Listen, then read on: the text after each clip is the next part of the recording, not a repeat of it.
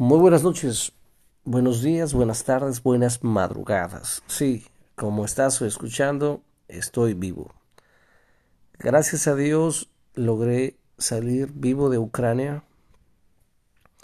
Fueron viajes muy largos. Eh, básicamente fueron entre tres y cuatro días de viaje en tren, sin comer, sin dormir bien, durmiendo en el metro, pasando frío, necesidades. Bueno, la idea era hacer vida ya y trabajar, pero llegó la guerra pero la Biblia dice que a los que aman a Dios todas las cosas les ayudan para bien. Estaba al borde del colapso a momentos, y, pero Dios obró, tocó corazones de personas que me ayudaron. Y básicamente tuve que fingir ser un retrasado mental para poder coger un, tren de Kiev hacia el VIP. Y bueno, llegué a Polonia, estuve un par de días en Polonia. Y de Polonia vine acá a España, tengo unos familiares por acá. A lo que voy es que eh, sin fe es imposible lograr nada en la vida. A lo que voy es que sin riesgos nunca harás nada. Mucha gente no, no quiso correr riesgos y se quedó allá en, en Ucrania. Yo sé que no todos podían salir igual que yo, que había lugares más difíciles y más peligrosos. Pero lo que me refiero es que si nunca te arriesgas, el resultado será el mismo. Pero si te arriesgas un poco, existe la posibilidad de que puedas salir vivo de ahí. Me preguntan constantemente si es cierto lo de Ucrania. Claro que es cierto y es terrible. Cuando yo estaba saliendo de Ucrania, no había transportes, no había taxis. Y los pocos que habían era muy difícil que un taxi te recoja. Y eso que pidas en la aplicación. Entonces, cargué mis dos maletas bien pesadas de 20 y algo de kilos la una y 20 y algo la otra también. No, miento, miento, no. La, la mochila y mi maleta de 23 kilos, sí. Entonces lo cargué y mientras iba en el camino ah, que se llama la Boxal, donde se cogen los trenes, mientras iba en camino, disparaban a unos kilómetros de mí, disparaban misiles contra las fuerzas rusas. Entonces, sí, logré salir de ahí, sí, estoy vivo. Sí, me, me enfermé un poco ya llegando a España. Eh, tan grave es la situación que, que no, no, tiene ni hambre. Eh, prácticamente no fui al baño varios días. ¿Por qué? Porque tu cuerpo está alerta. Porque cuando tú estás alerta no tienes cabeza para ir al baño. Y será por eso que tampoco tenía hambre. Entonces, bueno, estoy bien. Ya llegué acá. Pero lo que quiero decir es que lo que uno dice tiene poder. Lo que uno dice tiene poder. Yo dije una vez, aunque tuviera que irme y en medio de una guerra cruzarme de Ucrania a España, yo lo hago, yo lo hago. Y eso sucedió. Aquello aconteció, pero ahora estoy en un mejor lugar.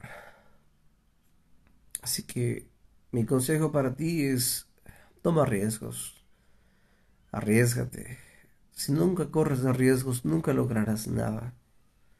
Sé valiente, sé esforzado y siempre va a haber gente que te juzgue, que te critique y también a veces hay gente que te acepta. Entonces lo que digo es, ten fe, confía en Dios porque esto, mm, ustedes saben que no hay llaneando riera, mi persona sin Dios no existe. Conmigo todo es Dios con, conmigo Dios estuvo en los momentos donde más no podía, donde quería colapsar, dándome fuerzas, dándome motivación. Dios estuvo ahí tocando el, corazón de la gente para que algunas personas me quisieran ayudar, porque mucha gente no me quiso ayudar, pero intentando Dios hizo que personas y familias me ayudaran. ¿Qué más? Eh, en el aeropuerto podía haber cualquier problema. Eh, yo estaba, estaba cruzando ahí y bueno, podría pasar cualquier problema por el tema del coronavirus o alguna cosa, no sé.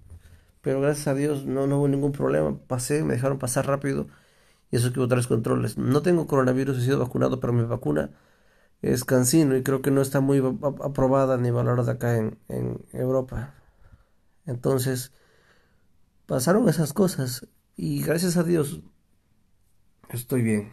Así que un abrazo fuerte, Dios te bendiga y seguiré dando noticias y, y- y actualizaciones de cómo está la vida acá en España. Por ejemplo, aquí la vida en España sí es más cara que en América. Sí, la verdad que sí lo es. También hace frío, pero mucho menos que Polonia y mucho menos que Ucrania. Acá la comida es bastante distinta, es verdad que, que no, no tiene tanto sabor algunas cosas como lo tienen en Ecuador, pero como, como suelo decirlo yo, es un precio que estoy dispuesto a pagar. Yo no vine a buscar una vida eh, sea todo perfecto, simplemente en Ecuador está cada vez la situación peor. Y quisiera que mis padres mis hermanos, mi esposa, todos logren salir de allá para que podamos hacer vida acá en España. Y aquí trabajar emprender, lograr éxito. Y disculpe si estoy así un poquito, mi cam- un poco de bostezo o un poco cansado, la verdad. Estoy días, estoy recuperándome porque fue prácticamente un maratón donde tienes que acomodarte, dormir en el piso y no hay lujos ni nada y a veces hay mucho frío y en donde no he comido bien tampoco. Entonces me estoy recuperando de, de todo eso que pasó. Así que un abrazo fuerte, Dios te bendiga. Y seguiré subiendo más eh, contenido y más actualizaciones de todo esto. Bendiciones. Gracias por escuchar este audio. Y bueno, esperemos que se calme lo de Ucrania, pero si a alguien le interesa, ¿cuál es la proyección?